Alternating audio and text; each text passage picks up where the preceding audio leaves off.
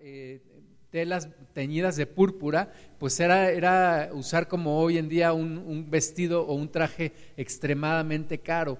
Solamente los que verdaderamente tenían dinero podían pagarlo. Entonces este hombre se vestía de púrpura y de lino fino. Dos eh, vestiduras o dos tipos de vestiduras que nos dicen que verdaderamente era un hombre un hombre rico y además nos da una tercera señal, dice que cada día hacía banquete con esplendidez.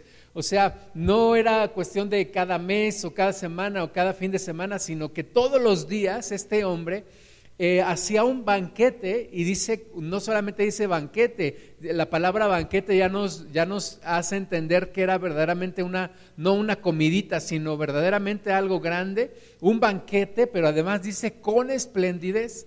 Todos los días este hombre vestía de púrpura, de lino fino, hacía su banquete con gran esplendidez. En términos de nuestros días era pues tal vez uno de los hombres más ricos del mundo. Y, era el, el, el, ícono del éxito. El éxito porque era un hombre rico, porque era un hombre poderoso, porque era un hombre que hacía con esplendidez los banquetes cada día, porque tenía resuelto su futuro y el de sus hijos y el de los hijos de sus hijos, etcétera, y llegó a lo que nosotros quisiéramos tener, que es la libertad financiera, no preocuparnos por el dinero, ¿verdad? Tenía todo todo solucionado. Y por otro lado, versículo 20 dice que había un hombre muy pobre que se llamaba Lázaro, de él sí nos da el nombre y este Lázaro dice que estaba echado a la puerta de aquel hombre rico y que, deseaba comer las migajas que caían de la mesa del hombre rico. Ahora, no solamente era un hombre pobre, sino que era un hombre enfermo.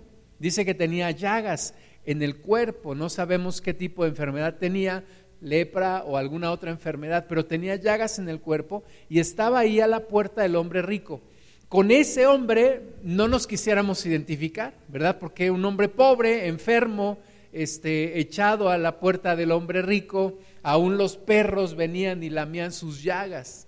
Entonces, no, no queremos identificarnos con ese hombre. Quiero ponerte las dos figuras ahí en tu, en tu mente, si puedes imaginártelo. El hombre rico, imagínatelo en un Mercedes-Benz, bajándose de su carro, entrando a un edificio muy lujoso con una oficina en el penthouse allá en Nueva York, este, volando en su jet privado por todo el mundo, tomando vacaciones en los mejores lugares. O sea, un hombre exitoso. Y por otro lado, un hombre pobre que vive en la calle, que no tiene dinero, que está enfermo, etcétera. Ahí tenemos las dos imágenes, las dos figuras. Y quiero decirte que en este mundo, en esta cultura que vivimos hoy, claramente, como ya decía hace un momento, nos quisiéramos identificar con el hombre rico, porque este mundo nos enseña a vivir el aquí y el ahora. ¿Verdad? Nos dice, no te preocupes por lo que va a pasar, este, tú vive el momento, no pienses en las consecuencias, disfruta el momento, dale rienda suelta a tus sentidos, sigue tu corazón, este, date el placer que, que te puedas dar, no lo dejes para mañana, etcétera. Un énfasis en el aquí y en el ahora, endeúdate, no hay problema, ya después verás cómo lo pagas, etcétera, etcétera, etcétera. Todo con tal de parecernos al hombre rico con tal de tener todo lo que deseamos, todo lo que queremos. Y tenemos afanes y vivimos en este mundo trabajando, trabajando, trabajando para que podamos tener el, estilo de vida que queremos, que nos merecemos, que queremos tener, que le queremos dar a nuestros hijos. Ok, versículo 22 de Lucas 16. Aconteció que murió el mendigo Qué bueno que murió Lázaro. Qué bueno que murió Lázaro porque dejó de sufrir, dejó de tener una vida miserable en el sentido económico, ¿verdad? Pero dice, dice también que fue llevado por los ángeles al seno de Abraham. Es decir, este Lázaro no, no va al seno de Abraham por ser pobre, que es una, una, un error en el cual muchos caemos, pensar que Lázaro fue al seno de Abraham por ser pobre. No, Lázaro fue al seno de Abraham porque se ocupó, se ocupó durante esta tierra, durante su vida en esta tierra, se ocupó de su siguiente vida, se ocupó del siguiente estado de su alma, se ocupó de las cosas espirituales. No nos dice allí, pero seguramente creyó, o más bien debió haber creído en Dios, ser salvo, acercarse al Señor, ponerse a cuentas y cuando murió estuvo preparado, estuvo preparado para el momento, porque fue llevado por los ángeles al seno de Abraham. Esto me, me hace pensar, y esto me, me confirma, que esta historia sucedió antes de que Jesús viniera a la tierra. Porque antes de Cristo, antes de que Jesús fuera a la cruz y resucitara, los justos que morían iban al seno de Abraham. Por eso dice después la palabra de Dios que Jesús fue allá a ese lugar y libertó a esos espíritus que estaban cautivos. Jesús los llevó al paraíso. Entonces, este hombre Lázaro muere, un hombre pobre, no por pobre va al seno de Abraham de nuevo, sino porque fue un hombre que se ocupó en esta tierra, se ocupó para poder ir con el Señor cuando él muriera. Y también dice, murió el rico, y fue sepultado. Y aquí vamos a hacer una pausa en la historia, porque todos pensamos que vamos a vivir por toda la eternidad en esta tierra. Ese es algo que traemos en nuestra mente, en nuestro subconsciente. Aunque sabemos que vamos a morir, realmente no somos conscientes de eso. Pensamos que vamos a vivir mucho tiempo, muchísimo tiempo, pensamos que siempre vamos a estar sobre esta tierra. Y mucho más pensamos eso cuando somos jóvenes y cuando tenemos salud. Pensamos que vamos a vivir aquí en la tierra para siempre y que siempre vamos a estar con salud y que vamos a estar bien. Sin embargo, eso es mentira. Vamos a hacer una pausa en esta historia y vamos al libro de Eclesiastés, capítulo 8, versículo 8. Dice ahí el predicador, no hay hombre que tenga potestad sobre el espíritu para retener el espíritu, ni potestad sobre el día de la muerte, y no valen armas en tal guerra, ni la impiedad librará al que la posee. Entonces dice aquí el predicador, inspirado por el Espíritu Santo, que no hay hombre que tenga potestad sobre el espíritu para retener el espíritu. Recuerda que cuando Dios formó a Abraham, dice la Biblia que tomó polvo de la tierra y lo formó, pero hasta que Dios sopló ese aliento de vida en Adán, él fue un ser viviente. Entonces, tenemos vida porque Dios ha puesto espíritu en nosotros. En el momento en el que el espíritu se va de nuestro cuerpo, en ese momento dejamos de vivir en esta tierra. Entonces, Dice aquí Eclesiastés 8:8 que nadie tiene potestad, nadie tiene poder, nadie tiene la facultad, nadie tiene la capacidad para retener el espíritu. Es decir, tú y yo estamos vivos porque es la voluntad de Dios. Pero el día que Dios nos llame, ni tú ni yo vamos a poder retener el espíritu en nosotros. Como dice mi cuñado, cuando te toca, aunque, aunque te quites, te toca. Y cuando no te toca, aunque te pongas, no te toca. ¿verdad? Porque es cuando Dios decide. Nadie tiene potestad para retener el espíritu. Y aquí me, me quiero también detener para decirte algo que me parece una gran verdad, que, que es muy sencilla, pero es una gran verdad. Y la gran verdad es que nadie sabe cuándo van a ser y nadie sabe cuándo va a morir. Esto me lo dijo un pastor hace unos días y dije, bueno, yo ya lo sabía, pero, pero hasta ahora me cae el 20. Nadie sabe cuándo van a ser y nadie sabe cuándo va a morir. Y nadie sabe la forma en la que va a morir. Entonces, lo que sí tenemos que estar conscientes es que un día vamos a morir, un día vamos a dejar de pisar esta tierra, un día en nuestro espíritu se va a ir con Dios y vamos a dejar de, vivir, nuestro corazón va a dejar de latir en esta tierra y nuestro cuerpo se va a empezar a descomponer. Pero ese día no dejaremos de existir. Ese día simplemente pasaremos a, a otra forma de existencia. Vamos a ver Génesis capítulo 3, versículo 4. Dice entonces, la serpiente dijo a la mujer, no moriréis. Fue la primer mentira que el diablo le dijo a la humanidad. El diablo le dice a Eva, no morirás, no morirán ustedes. Y esa mentira la tenemos grabada en nuestra mente y en nuestro corazón. Y pensamos que no vamos a morir. Pensamos que nunca vamos a morir nos afanamos con, las cosas aquí en la tierra, con los problemas, con las circunstancias, con los sueños, con tantas cosas y, nunca pensamos que vamos a morir. Tenemos esa mentira clavada en nuestra mente. No morirás, nos dijo el diablo. Pero tenemos que pensar en la realidad. Sí vamos a morir un día. Un día vamos a morir. Ahora, ¿Para qué te digo esto? No para que estés con la preocupación, ay, me voy a morir, ay, me voy a morir, ay, me voy a morir. No, pero sí para que estés preparada o preparado, porque un día vamos a dejar de existir en esta tierra, pero vamos a vivir una transición a una nueva forma de existencia, que es el tema que quiero que reflexionemos el día de hoy.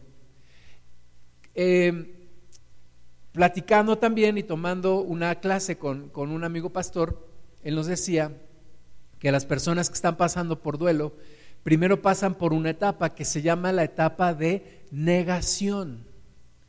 Negación es cuando dice, no lo puedo creer, no puedo creer que mi ser querido ya no esté. Apenas desayunamos ayer, apenas platicamos hace unas horas, no puedo creerlo. Negación, negamos el hecho de que la persona murió.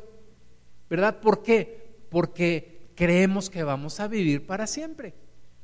Cuando me han invitado a, compartir en los funerales, me gusta siempre decirle a los que están ahí alrededor y recordarme a mí mismo, así como esta persona hoy ya no está aquí, un día tú y yo ya no estaremos aquí. ¿Cuándo será ese día? Nadie sabe, qué bueno. Pero sí tenemos que estar preparados porque un día a todos nos va a, suceder. No hay aquí en el mundo una persona que tenga más de 200 años, seguro. No hay en el mundo una persona que tenga 150 años. Tal vez haya alguien que tiene 120. Pero el hecho es que todos un día vamos a morir y tenemos que prepararnos para ese día. Un amigo decía, te tienes que preparar para vivir, pero también te tienes que preparar para morir. ¿Cómo me preparo para morir? Eso es lo que vamos a, ver el día de hoy. Vamos a regresar a nuestra historia en Lucas 16, 23. Dice que entonces el rico, el hombre rico, fue llevado al Hades. Versículo 23. Y en el Hades alzó sus ojos estando en tormentos, y vio de lejos a Abraham y a Lázaro en su seno. Entonces ocurrió algo, murió Lázaro y murió el hombre rico. Lázaro fue al seno de Abraham, ¿verdad? A ese lugar de vida eterna, que hoy, hoy los que mueren en Cristo ya no van al seno de Abraham, van al paraíso Jesús llevó al primer hombre al paraíso, a ese ladrón que estaba a su lado y que le dijo, acuérdate de mí cuando vengas en tu reino. Y Jesús le dijo, de cierto te digo, hoy estarás conmigo en el paraíso. Fue el primer hombre en entrar al paraíso. Y después todos los que estaban en el seno de Abraham fueron al paraíso. Y hoy todo aquel que muere en Cristo va al paraíso, directamente va con Dios. Entonces, ahí estaba el, el Lázaro estaba en el seno de Abraham y, el hombre rico estaba en el Hades, en el lugar de tormento. Después de esta vida, solamente hay dos lugares en donde la persona va a poder vivir. Solo hay dos opciones, el infierno o el cielo. Infierno o cielo. Es mentira que hay purgatorio y es mentira que la persona deja de existir cuando muere en esta tierra. La Biblia nos dice que hay una vida después de esta vida y solamente hay de dos opciones, o como dicen, solamente hay de dos sopas, cielo o infierno, infierno o cielo. Y, eso es algo, e, eso es algo que, que tenemos que prepararnos para determinar en dónde vamos a vivir. Cuando la persona muere, por más misas, por más rezos, por más sacrificios, por más este, ofrendas, indulgencias, etcétera, etcétera, etcétera. Por más que la, que la familia quiera hacer por ese ser amado que se fue, ya no hay nada que hacer. Ya no hay absolutamente nada que hacer. La persona en vida tomó su decisión, se preparó para ir al cielo o desafortunadamente irá al infierno. Eso es algo que tenemos que tener conciencia. Tenemos que ocuparnos en esto. Mientras vivimos nuestra tan ocupada vida, nuestra tan afanada vida, llena de, llena de compromisos, llena de problemas, llena de cosas que hay que hacer, tenemos que prepararnos porque un día nos va a llamar Dios. ¿Cuándo será ese día? No lo sé. Dentro de 10 años, no lo sé. Dentro de 20, dentro de 1, dentro de 5, no lo sé pero tengo que estar preparado, tengo que estar consciente. Después de esta vida sigue una existencia en uno de dos lugares, cielo o infierno. El rico fue al infierno. Ahora, no fue al infierno por ser rico, ni Lázaro fue al cielo por ser pobre. Pero el rico estaba tan ocupado en sus cosas de este mundo, en sus negocios, en cuidar su estatus, en cuidar su estilo de vida, que nunca se preocupó por la siguiente vida. Nunca se ocupó y nunca se preparó para el día en, el cual iba a morir. Esa es la realidad. Y Lázaro, por el contrario, ¿verdad? Un fracaso, un loser, como muchos dicen aquí en la tierra, pues sí se preparó, sí se preparó y fue al cielo. Gran diferencia. ¿A dónde quieres ir tú? ¿Cielo o infierno? ¿Quieres ir al cielo? Tienes que prepararte para llegar a ese lugar. Aquellos que se descuidan irán al infierno. Entonces, versículo 24, él dando voces dijo, Padre Abraham, ten misericordia de mí y envía a Lázaro para que moje la punta de su dedo en agua y refresque mi lengua porque estoy atormentado en esta llama. Pero Abraham le dijo, Hijo, acuérdate que recibiste tus bienes en tu vida y Lázaro también males, pero ahora este es consolado aquí y tú atormentado. Además de todo esto, una gran cima está puesta entre nosotros y vosotros, de manera que los que quisieren pasar de aquí a vosotros no pueden, ni de allá pasar acá. En una ocasión, cuando trabajaba en un edificio en la Ciudad de México, teníamos que tomar el elevador y, normalmente pues cuando llegabas a, casi a la hora de entrada, pues el elevador se llenaba. Entonces un señor dijo, pásele, pásele, si vamos a caber en el infierno, aquí también cabemos. Y yo le dije, yo paso, yo no voy al infierno. Y muchos dicen, no, es que en el infierno va a estar el reventón, va a estar la fiesta, van a estar, va a estar mi compadre, vamos a estar chupando, vamos a estar bien alegres. No, el infierno no es eso. El infierno no es el antro. El infierno es un lugar de castigo. Y un lugar de castigo eterno. Ese lugar en donde ya no hay esperanza. Ese lugar en donde, como Jesús dijo, el gusano nunca muere y el fuego nunca se apaga. Retomando palabras del profeta Isaías. Ese es el lugar en donde nadie quiere estar, créemelo.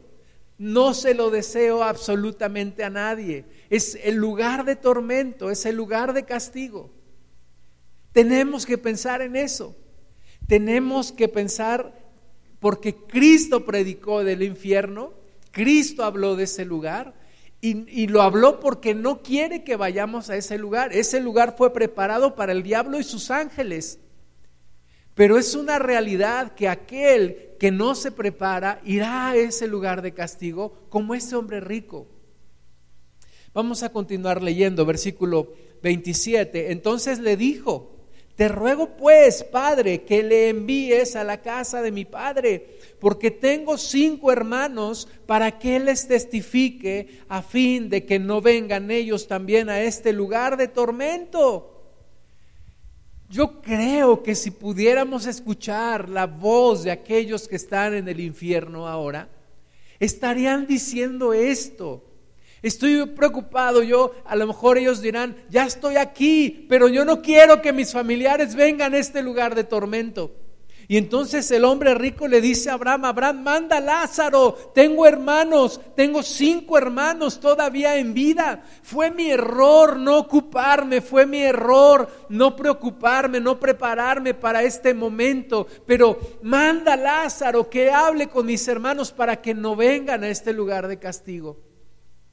Y entonces Abraham le dijo a Moisés y a los profetas tienen, óiganlos. Segunda señal que me habla de que esta historia real fue antes de la resurrección de Jesús, porque nos dice aquí, Abraham le dice, oigan a Abraham y a los profetas, era lo que tenían en ese momento. Escúchenlos. Él entonces dijo, no, padre Abraham, pero si alguno fuere a ellos de entre los muertos, se arrepentirán. Mas Abraham le dijo, si no oyen a Moisés y a los profetas, tampoco se persuadirán, aunque alguno se levantare de entre los muertos. Los muertos no pueden regresar a este mundo. Cuando alguien dice es que yo vi a mi abuelito, estaba ahí y me dijo y, y, es un alma en pena, es una mentira del diablo, es un impostor, es un demonio que se está haciendo pasar por el ser querido. Los muertos no pueden regresar. Abraham le dice al hombre rico, mira, es imposible, no puede ir Lázaro, no puede ir nadie a avisar a tus hermanos. Ellos tienen que creer, ellos tienen que tomar su decisión, ellos se tienen que preparar. ¿Verdad? Y si pudiéramos escuchar a alguien que está en el paraíso, yo creo que estaría diciendo, quiero que mi, mi familia venga a este lugar. Quiero que todos vengan a este lugar. Quiero, es mi deseo. Eh, yo estoy aquí y yo creo que alguien podría decir allá en el cielo, ¿cómo gracias a Dios por tu misericordia que me preparaste, que me tocaste, que me alcanzaste? Y aunque a veces dudé y aunque a veces fui eh, doble ánimo, pero tú hiciste la obra, Señor, y, estoy aquí, y cuánto te doy las gracias. Y a esos momentos cuando decíamos, ay, eh, hoy no voy a orar, hoy no me voy a congregar, o hoy no voy a leer la palabra, o hoy estoy dudando, aquella gente que está en el paraíso, si pudiera hablarnos, nos diría, no mengüen, no flaqueen, no se rindan, sigan adelante, vale la pena, es lo más importante en la vida, prepararse. Ahí está Lázaro, que cuando vivía en la tierra le lamían los perros sus llagas y era pobre, era miserable, pero se preparó y ahora está en un lugar de descanso eterno con el Señor, vida eterna. Qué bendición tan grande. Y nosotros ahora nos toca vivir aquí en la tierra y nos toca prepararnos. No flaquees, no te rindas, no te desanimes. El apóstol Pablo, inspirado por el Espíritu Santo, dice que no se compara esta breve tribulación momentánea con el gran y eterno peso de gloria que tendremos con el Señor. No hay punto de comparación. Demos de la importancia que esto requiere. Prepárate para el día de tu muerte. Prepárate para ir con el Señor. Ve mandando allá en el cielo así como mucha gente que se va a otro país a trabajar y, manda dinero para que le construyan una casa y tienen la ilusión de un día regresar aquí a México y poder vivir en su casa. Así empieza tú a, a mandar material allá al cielo, empieza a preparar el lugar a donde vas a ir allá en el cielo, arrepiéntete de tus pecados, cree en Jesucristo, conócele más y más, llénate de su espíritu y empápate de la Biblia, entiende la vida como verdaderamente es y vete preparando para ese lugar que, en el que vivirás por la eternidad. Porque en esta tierra viviremos unos cuantos años, pero allá viviremos por la eternidad por siempre y siempre y siempre y siempre. Entonces, prepararse para vivir, pero también prepararse para morir. Vivir lo urgente, pero también lo importante. Lo urgente es ahora. ¿Qué voy a comer? ¿Qué voy a hacer hoy? ¿Cómo voy a pagar esto? Etcétera. Pero lo importante es dónde voy a ir cuando todo esto acabe. ¿A dónde voy a estar? Quiero estar con mi Dios, quiero estar con mi Padre. Vivimos en un país en donde hay grandes retos económicos y eso nos hace siempre estar pensando, como dicen muchos, en la papa. ¿Verdad? Es que la papa o es que el chivo, es que hay que corretear el chivo. Pues sí, eso es lo urgente. Y si no como hoy, pues sí, me va a ir mal. Pero lo importante no lo puedo descuidar. ¿Y qué es lo importante? La vida eterna. No puedo descuidarme. No puedo decir, pues ya cuando esté viejito. ¿Y quién me garantiza que voy a llegar a viejito? No puedo decir, pues hay algún día cuando me jubile me voy a ocupar de estas cosas. ¿Y quién me garantiza que me voy a jubilar? Estamos viviendo en un, en un tiempo tan peligroso y no tenemos garantizado el día de nuestra muerte, no sabemos cuándo. Y tenemos que estar preparados todos los días todos los días. Tengo que prepararme, tengo que prepararme. Ese día llegará, no sé cuándo, pero me tengo que preparar. El día de hoy siembro para el, para el Espíritu. El día de hoy pienso en la vida eterna, me preparo, me acerco a Cristo, sigo buscando al Señor, sigo en mi comunión con Dios, sigo conociéndole más y más. Porque de cierto ese día llegará. ¿Cuándo llegará? No lo sé. Lucas 12, 16. También les refirió una parábola, este sí es parábola, diciendo, la heredad de un hombre rico había producido mucho. Y él pensaba dentro de sí, diciendo, ¿qué haré? Porque no tengo dónde guardar mis frutos. Y dijo, esto haré, derribaré mis graneros y los edificaré mayores, y allí guardaré todos mis frutos y mis bienes. Y diré a mi alma, alma, muchos bienes tienes guardados para muchos años, repósate, come, bebe, regocíjate. Pero Dios le dijo, necio, esta noche vienen a pedir tu alma y lo que has provisto, ¿de quién será? Así es el que hace para sí tesoro y no es rico para con Dios. Tengo que empezar a ser rico para con Dios. Tengo que empezar a mandar bienes no son materiales, pero espirituales, allá a donde quiero vivir. Quiero decirle a Jesús, Jesús, apártame allá un lugarcito porque yo voy contigo. Yo he creído en ti, yo he creído en, en, tu sacrificio, me he arrepentido, vivo para ti, sé que un día me voy contigo y quiero estar preparado para ese momento. Quiero estar allá contigo. Es mi deseo, es mi propósito. Y conforme voy avanzando en la vida en esta tierra, quiero entender más. Quiero aprender más de ti. Quiero entender más lo que es la eternidad. Quiero saber más de ti y de lo que tú eres.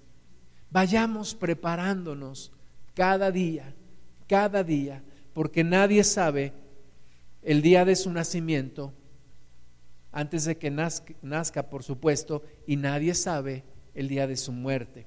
Eclesiastés 3:11, todo lo hizo hermoso en su tiempo y ha puesto eternidad en el corazón de ellos, sin que alcance el hombre a entender la obra que ha hecho Dios desde el principio hasta el fin.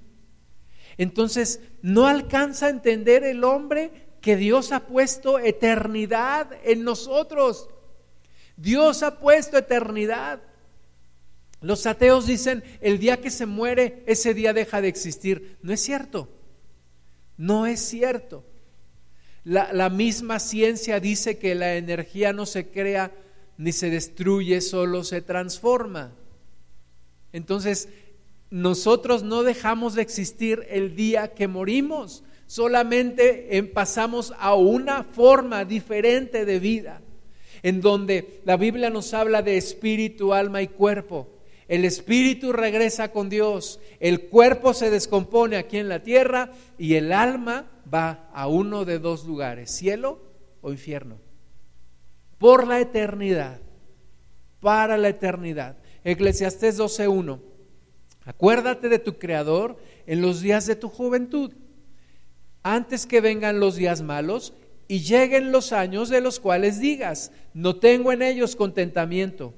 Antes que se oscurezca el sol y la luz y la luna y las estrellas y vuelvan las nubes tras la lluvia, cuando temblarán los guardas de la casa y se encorvarán los hombres fuertes y cesarán las muelas porque han disminuido y os oscurecerán los que miran por las ventanas y las puertas de afuera se cerrarán por lo bajo del ruido de la muela cuando se levantará a la voz del ave y todas las hijas del canto serán abatidas. Cuando vas a, predicar a los jóvenes y no tienes preparado tu mensaje, dices, ah, ya sé, Eclesiastés 12. ¿verdad? Pero esta es una palabra que si tú la analizas bien, no es solamente para los jóvenes. Dice, acuérdate de tu creador en los días de tu juventud, pero los días de tu juventud son los días en los que estás aquí en la tierra y donde puedes tomar la decisión y prepararte para acercarte a Dios. Jesús le dijo a Pedro, Pedro, ahora que eres joven, ¿verdad? Y Pedro no era un, chaval de 20 años, yo me imagino que tenía ya bastante, un, poquito más de edad. Pero Jesús le dijo a, Pedro, Pedro, ahora que eres joven, te ciñes y vas a donde quieres. Te digo una cosa, Pedro, cuando seas viejo, alguien te, alguien te ceñirá y te llevará a un lugar a donde no quieres ir. Y dice la palabra de Dios que esto le habló respecto a cómo glorificaría a Jesús en el día de su muerte.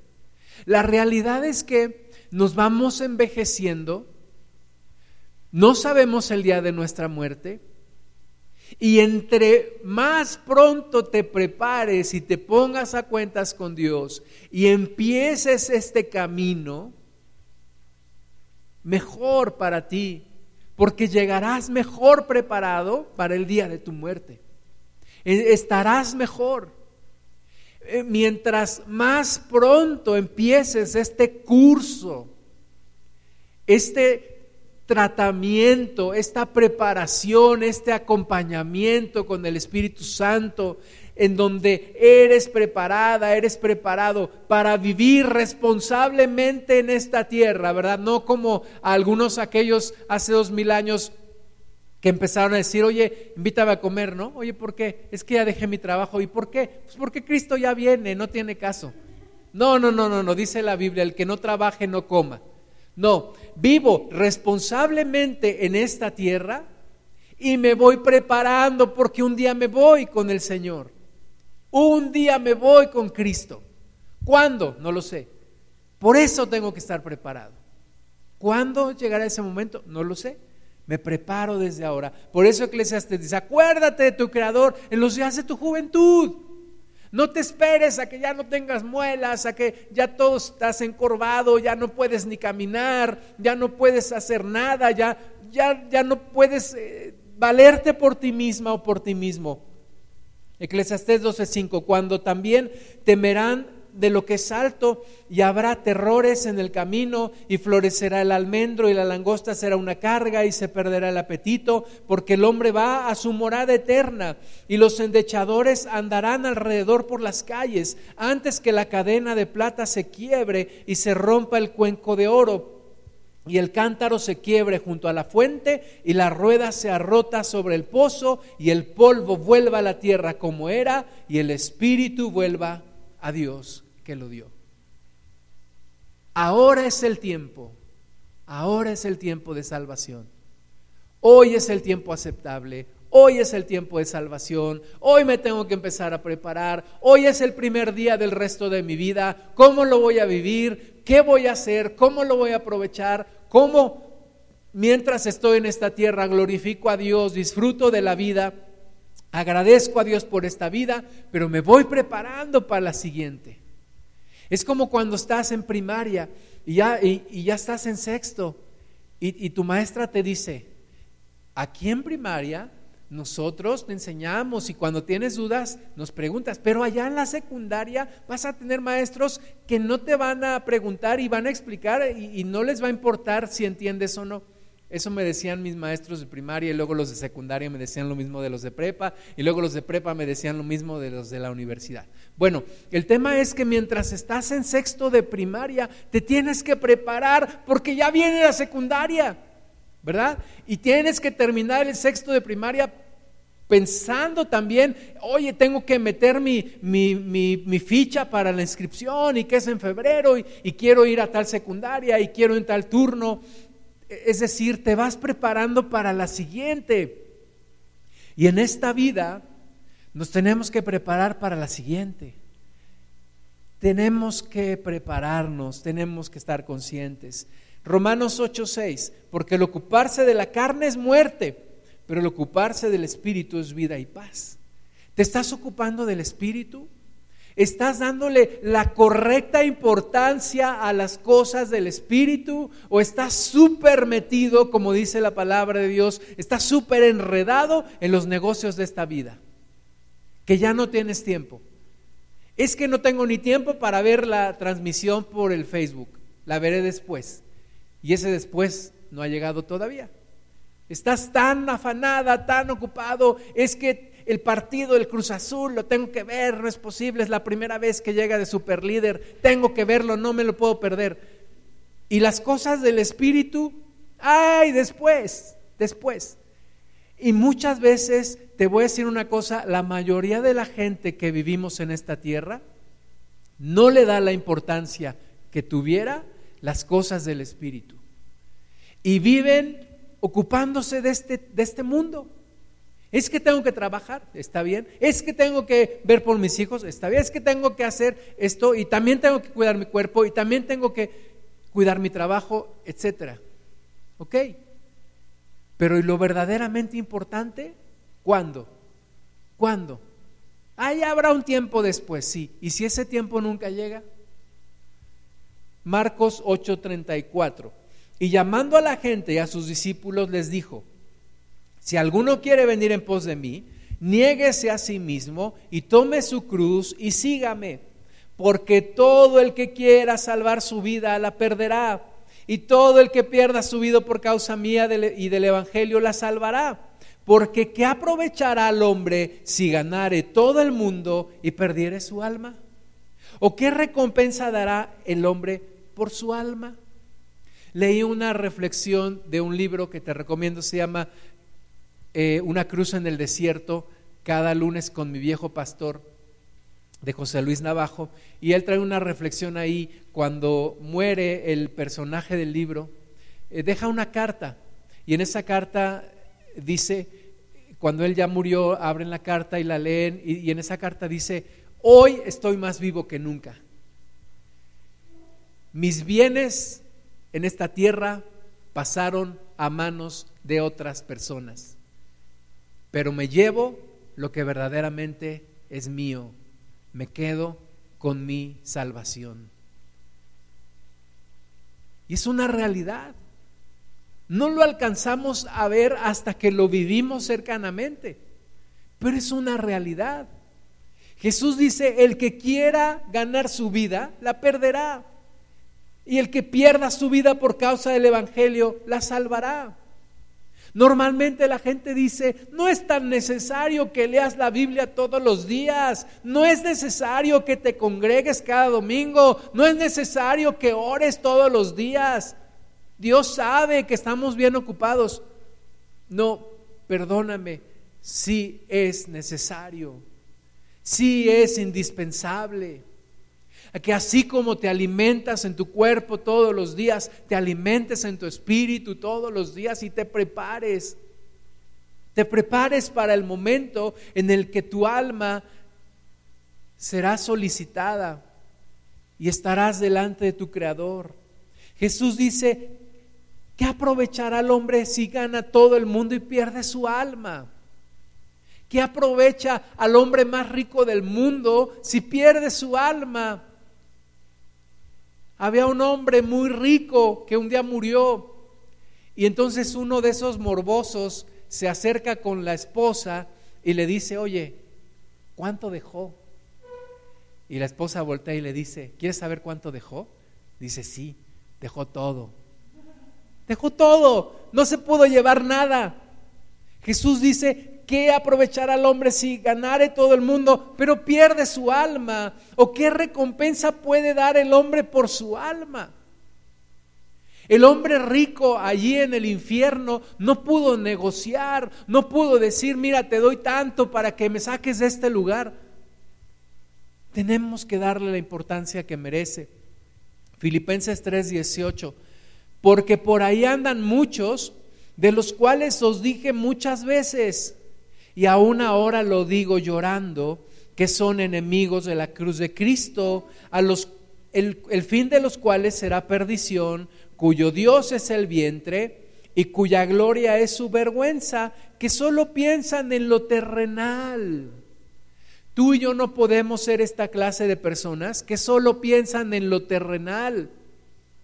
Tenemos que pensar en lo eterno, tenemos que pensar en la siguiente vida. No importa la edad que tengas, no importa si tienes 99 o si tienes 19, tienes que pensar en lo eterno.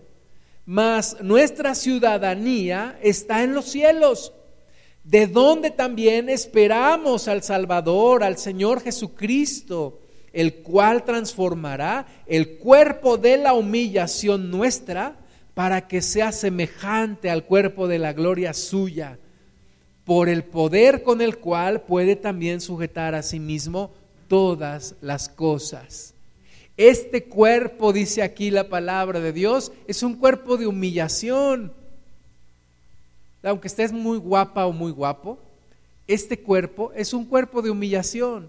Es un cuerpo que se duele, es un cuerpo que se puede enfermar, es un cuerpo que se cansa, es un cuerpo que envejece, etcétera. Es un cuerpo de humillación. Pero cuando estemos con el Señor, seremos transformados Dice aquí, tendremos un cuerpo semejante al cuerpo de la gloria suya, transformados completamente. Primera Corintios 15, 50. Pero esto digo, hermanos, que la carne y la sangre no pueden heredar el reino de Dios, ni la corrupción hereda la incorrupción. La, la carne y la sangre se tienen que quedar en la tierra. Es como si al llegar al cielo. Hay, un letrero ahí que dice favor de dejar su cuerpo en la tierra.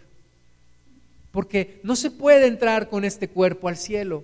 Dice aquí entonces, la sangre y la carne no pueden heredar el reino de Dios, porque la corrupción no puede heredar la incorrupción. Seremos transformados, seremos cambiados. Un día terminará toda nuestra vida, todo nuestro viaje aquí en la tierra seremos llevados con Cristo, habiéndonos preparado, habiendo tomado la decisión correcta, habiéndonos puestos a cuentas con el Señor, teniendo frutos dignos de arrepentimiento. Jesús dijo, todo el que creyere y fuere bautizado será salvo, mas el que no creyere será condenado. Prepararnos para ese día. Primera Tesalonicenses 4, 13 Tampoco queremos, hermanos, que ignoréis acerca de los que duermen, para que no os entristezcáis como los otros que no tienen esperanza. Cuando piensas en tu ser amado que ya partió, te entristeces, lo extrañas. Pero dice el Espíritu Santo aquí, no te entristezcas como los que no tienen esperanza. Tú sabes a dónde fue tu ser amado que se preparó Tú sabes a dónde está, porque si creemos que Jesús murió y resucitó, así también traerá Dios con Jesús a los que durmieron en él. Por lo cual os decimos esto en palabra del Señor, que nosotros que vivimos, que habremos quedado hasta la venida del Señor, no precederemos a los que durmieron. Versículo 16, porque el Señor mismo con voz de mando, con voz de arcángel y con trompeta de Dios descenderá del cielo y los muertos en Cristo resucitarán primero. Luego nosotros los que vivimos, los que hayamos quedado, seremos arrebatados juntamente con ellos en las nubes para recibir al Señor en el aire y así, y así estaremos siempre con el Señor. Por tanto, alentaos los unos a los otros con estas palabras los mártires de Cristo, aquellos que han dado su vida por Cristo, nos han demostrado que vale la pena no solamente vivir por Cristo, vale la pena morir por Cristo, porque sabemos a dónde vamos, porque nos hemos preparado, porque nos hemos puesto a cuentas, porque hemos creído. Hemos creído. Y alguien puede decir, pero tú también tienes una vida imperfecta. Una vida imperfecta, perfectamente entregada a Dios. Y eso es lo que me da salvación. Mi fe, mi fe en el Señor. He creído, me pongo a cuentas con Él todos los días. Permito que el Espíritu Santo haga la obra en mí. Permito ser transformado. Tomo de la mano al Señor cada día de mi vida y sigo adelante, preparándome para ese glorioso día. Preparándome para ese glorioso día. Marcos 9, 43. Si tu mano te fuera ocasión de caer, córtala. Mejor te es entrar en la vida manco que teniendo dos manos ir al infierno, al fuego que no puede ser apagado, donde el gusano de ellos no muere y el fuego nunca se apaga. Nadie quiere ir a ese lugar, créemelo. Nadie quisiera ir a ese lugar si supieran lo que eso representa. Preparémonos para ir con el Señor. Busquemos cada día más y más de su presencia. Apocalipsis 20:11. Y vi un gran trono blanco y al que estaba sentado en él, de delante del cual huyeron la tierra y el cielo, y ningún lugar se encontró para ellos. Y vi a los muertos, grandes y pequeños, de pie ante Dios. Y los libros fueron abiertos. Y otro libro fue abierto, el cual es el libro de la vida. Y fueron juzgados los muertos por las cosas que estaban escritas en los libros, según sus obras. Y el mar entregó los muertos que había en él y la muerte y el Hades entregaron los muertos que había en ellos, y fueron juzgados cada uno según sus obras. Y la muerte y el Hades fueron lanzados al lago de fuego. Esta es la muerte segunda. Y el que no se halló inscrito en el libro de la vida fue lanzado al lago de fuego. Fíjate, Jesús nos dijo, no teman al que puede matar el cuerpo, pero teman al que puede matar el alma. ¿Quién es el que puede matar el alma? Dios que puede mandar a una persona a lo que aquí se le conoce como la segunda muerte. ¿Cuál es la muerte segunda? La separación total de Dios en el infierno. No queremos ir a ese lugar. Existe ese lugar. Aunque hoy en día no se predique ya mucho de eso, y aunque el hombre posmodernista, genio, sabio, revolucionado, de vanguardia, moderno, que parece que domina todas las circunstancias, aunque ese Homo sapiens no lo crea, existe el infierno. Y existe la muerte segunda. Y el que no está inscrito en el libro de la vida pasa por un juicio que ya lo tiene perdido. Porque por las obras nadie puede ser salvo. Pero aquel que su nombre está inscrito en el libro de la vida, aquel que creyó, aquel que se preparó, aquel que lo tomó en serio, ese día será el día más feliz de tu vida. Porque dice Apocalipsis 21.1, vi un, un cielo nuevo y una tierra nueva, porque el primer cielo y la primera tierra pasaron y el mar ya no existía más. Y yo, Juan, vi la santa ciudad, la nueva Jerusalén, descender del cielo de Dios, dispuesta como una esposa ataviada para su marido. Y oí una gran voz del cielo que decía, he aquí el tabernáculo de Dios con los hombres, y Él morará con ellos, y ellos serán su pueblo, y Dios mismo estará con ellos como su Dios. Enjugará Dios toda lágrima de los ojos de ellos, y ya no habrá muerte, ni habrá más llanto, ni clamor, ni dolor, porque las primeras cosas pasaron.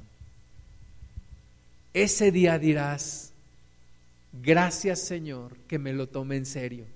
Gracias Padre que lo creí. Gracias Jesús que creí en ti. Y mirarás a aquellos que van al lago de fuego. Y mirarás estar ahí con el Señor por siempre y dirás, gracias Padre, gracias. Y no te arrepentirás de, de todo tu esfuerzo y de todo lo que hiciste y aún dirás, pude haber hecho más, pude habérmelo tomado más en serio, pude haberle dedicado más de mi vida. Cierra tus ojos por un momento y si aún no has hecho tu decisión por Jesús, entrégale tu vida en esta hora, porque nadie más te ofrece vida eterna más que Cristo. Solo en Cristo hay vida eterna. Solo en Cristo hay salvación. Solo Cristo salva. Solamente Cristo. Amado Padre, bendecimos tu santo nombre. Señor, aquellos que aún no han tomado una decisión por, por Cristo y ahora lo quieren hacer, pedimos que les escuches, que entreguen su vida, aunque no entiendan todo, pero solamente una cosa deben entender, que todos hemos pecado y que todos necesitamos del sacrificio de Jesús y que entregamos nuestra vida a ti y que tú seas Jesús, nuestro Señor, nuestro Salvador y que de aquí en adelante vivamos una vida entregada a ti. Y aquellos, Señor, que se han enfriado, que están dudosos, que están enredados en los negocios de la vida, Padre, alcánzalos. Ayúdanos a tomarnos esto en serio. Ayúdanos, Señor, a seguir en el buen camino, para que un día estemos delante de tu presencia por la eternidad. No nos dejes perdernos, no nos dejes caer, no nos dejes desviarnos. Ayúdanos, Cristo. Ayúdanos, Jesús. Por favor, no nos dejes. Y gracias, Cristo, que tú lo haces posible. Tú haces posible nuestra salvación. Tú operas nuestra salvación. Tú eres el autor y el consumador de nuestra fe y de nuestra salvación. Te damos gloria, te alabamos, te bendecimos. Gracias te damos en tu nombre.